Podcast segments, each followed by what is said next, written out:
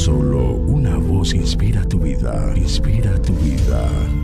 Una voz de los cielos, con el pastor Juan Carlos Mayorga. Bienvenidos.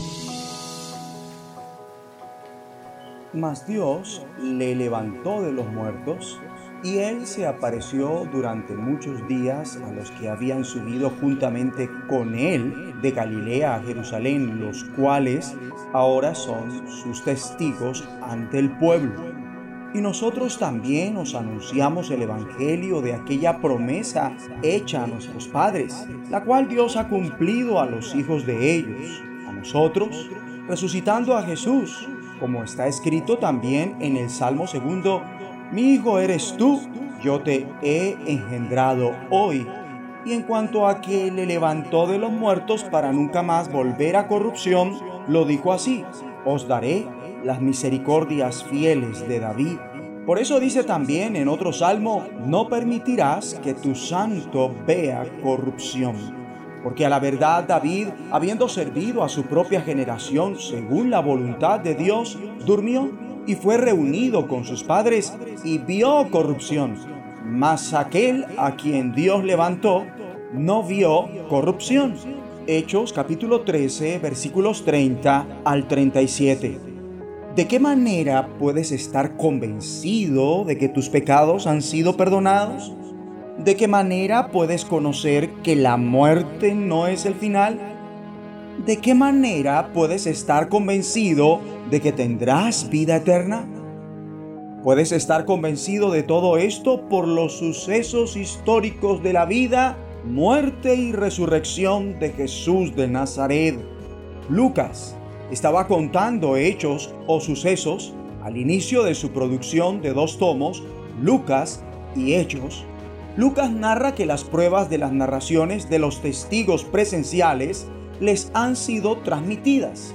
Él ha indagado exhaustivamente todo y ha registrado cuidadosamente para que llegues a tener plena seguridad de lo que te enseñaron. Hechos 13 explica la historia de los viajes de Pablo y comunica su prédica. Igualmente Pablo expresa en ella los sucesos históricos.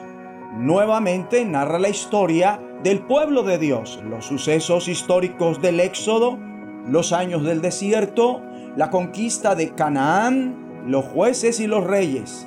Todo ello para llegar hasta David, de cuyos descendientes vendría el Jesús de Nazaret histórico, como dicen las escrituras. El apóstol Pablo continúa enfocándose en los sucesos históricos de la muerte y específicamente la resurrección de Cristo, haciendo las necesarias aseveraciones en cuanto a la resurrección. Lo bajaron del madero y lo sepultaron, pero Dios lo levantó de entre los muertos. Lo que Dios había garantizado en el Antiguo Testamento lo cumplió en el Nuevo Testamento al resucitar a Jesús, como se había profetizado en el Antiguo Testamento, tal como está escrito en el segundo salmo. Dios lo resucitó.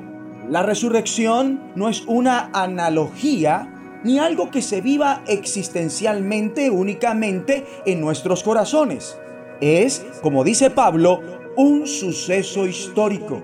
La resurrección física de Jesús de Nazaret sucedió verdaderamente. Cristo resucitó corporalmente de entre los muertos durante muchos días. Lo vieron los que habían subido con él de Galilea a Jerusalén y ellos son ahora sus testigos ante el pueblo. La resurrección de Cristo fue un hecho excepcional en la historia. Pablo pone en disparidad a Cristo con David, quien fue sepultado con sus antepasados y su cuerpo sufrió la corrupción. Puede que otros hayan sido resucitados, pero para morir después. Sin embargo, Cristo fue resucitado y su organismo jamás experimentó la corrupción. Dios lo resucitó para que no volviera jamás a la corrupción. Este es un componente fundamental de las buenas nuevas que Pablo predicó. La resurrección quiere decir que la cruz fue efectiva y el perdón de los pecados es posible. Todo aquel que cree es justificado. Tu ayer ha sido reparado y puedes vivir en una relación apropiada con Dios. El suceso histórico de la resurrección tiene tremendas repercusiones para tu vida y tu futuro. Si Jesús de Nazaret murió, fue sepultado y resucitado por Dios, eso quiere decir que un día los que crean en Él y hayan muerto serán resucitados por Dios para la vida eterna. Vamos a orar. Te agradezco, Padre Celestial, por las excepcionales, buenas, nuevas que incluyen la resurrección. Te agradezco porque mis transgresiones son perdonadas y soy justificado para no tener miedo de la muerte. Ayúdame como a David a servir tu propósito para mi generación anunciando, publicando este mensaje a cuantas más personas me sea posible. En el nombre de Jesucristo. Amén.